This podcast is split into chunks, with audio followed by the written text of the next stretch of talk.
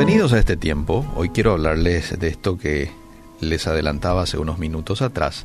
Características de la pareja que Dios quiere para ti. Eh, yo creo que Dios nos da a nosotros el libre albedrío de la misma manera que nos ha dado en el Edén, ¿verdad? De elegir lo bueno, lo malo. También nos da el libre albedrío de elegir con quién queremos pasar el resto de nuestras vidas, ¿verdad? Pero sí nos da ciertos parámetros, ciertas características que Dios quiere que tenga nuestro futuro cónyuge. ¿eh? Y quiero que vayan al libro de Proverbios 31, aquellos que pueden, aquellos que no, lo anotan y luego lo leen con detenimiento. Este pasaje muestra una serie de consejos de una madre preocupada por un hijo, donde expresa claramente, claramente el tipo de mujer que espera que su hijo elija como compañera.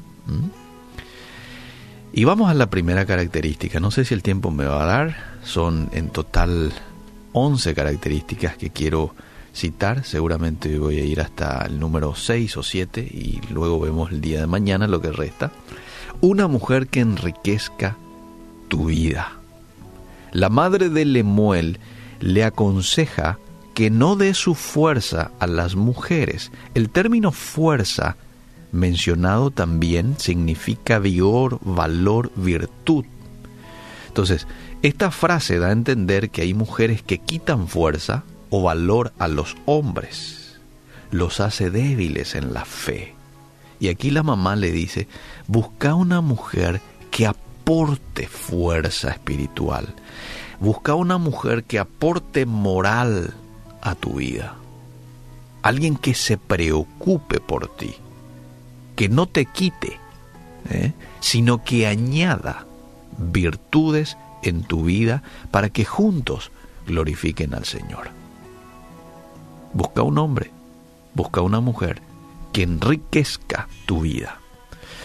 Consejo número dos, o segunda característica, una mujer virtuosa, versículo 10. Otras versiones dicen ejemplar. La versión de Jerusalén dice mujer completa. La palabra traducida como virtuosa es la misma que aparece en el versículo 3 como fuerza. También el versículo menciona que dicha mujer es difícil de encontrar, pero no imposible. Eso indica también que no es una mujer común, no es una mujer corriente, es una mujer especial. Es por ello que se le valora mucho más que a una piedra preciosa. Esto es porque Dios le ha dado a esa mujer en particular un valor especial que aportará también valor a tu vida. Mujer virtuosa. Quizás alguien diga, pero yo estoy buscando un varón. Y bueno, puede ser entonces un varón virtuoso, ¿verdad? Cambiarlo nomás allí. Tercera característica, una mujer en la que se pueda confiar. Versículo 11 y 12. Busca una mujer digna de confianza en la que puedas confiar todo lo que tienes y lo que eres, porque ella tendrá cuidado de ti. Debe ser una mujer de bien, una mujer que sepa administrar los recursos que tú deposites en ella. ¡Wow! ¿Mm? ¿Cuánto hace falta tener hombres y mujeres eh, dignos de confianza? Y esto involucra mucho, ¿eh? muchas cosas. Involucra prudencia en el hablar, involucra el hábito de saber escuchar, una persona en, en, el que se puede confiar, es una persona que sabe escuchar, que sabe guardar, es una persona sabia, ¿verdad? Que sabe cuándo hablar y cuándo callar.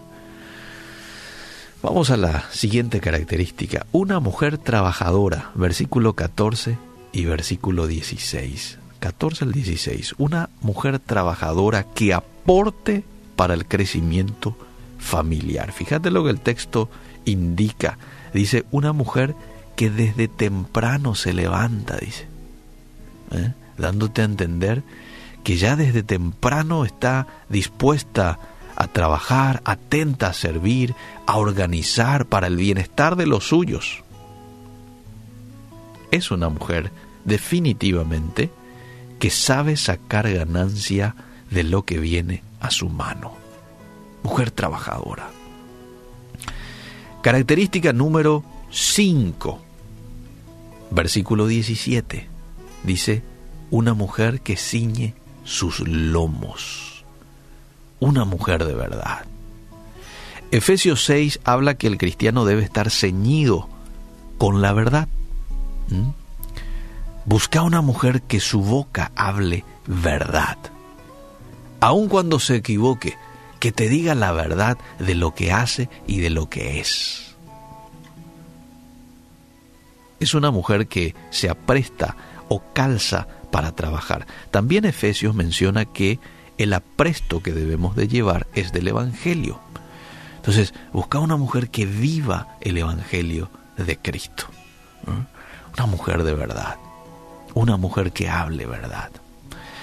Vamos a la característica número 6. Una mujer próspera y que mantenga su lámpara encendida. Versículo 18. Es una mujer que progresa integralmente. No se conforma con lo que tiene ahora, sino que sueña con mejorar su presente y esto lo logra teniendo su lámpara encendida.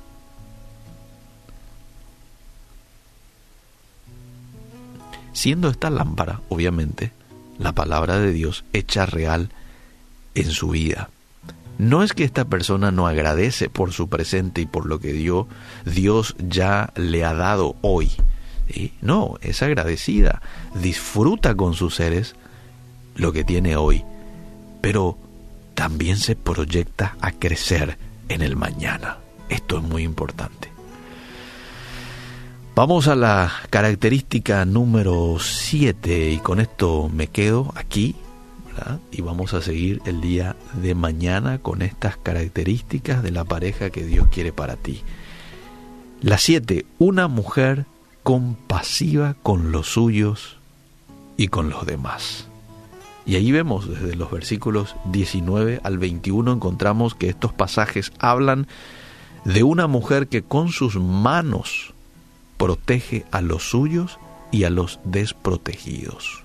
¿Mm? no es una mujer egoísta, es una mujer que comparte lo que tiene y lo que sabe hacer para beneficio de otros, de todos.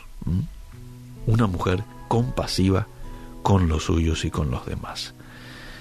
Desde el día de mañana vamos a ver las características del 8 al 11 que Dios hoy dé sabiduría, discernimiento, a cada persona, a cada joven que tiene que hacer una elección tan importante como la que tiene que ver con elegir la mujer o el varón que va a estar a tu lado de ahora hasta la muerte. Porque ese es el, el plan de Dios con el matrimonio.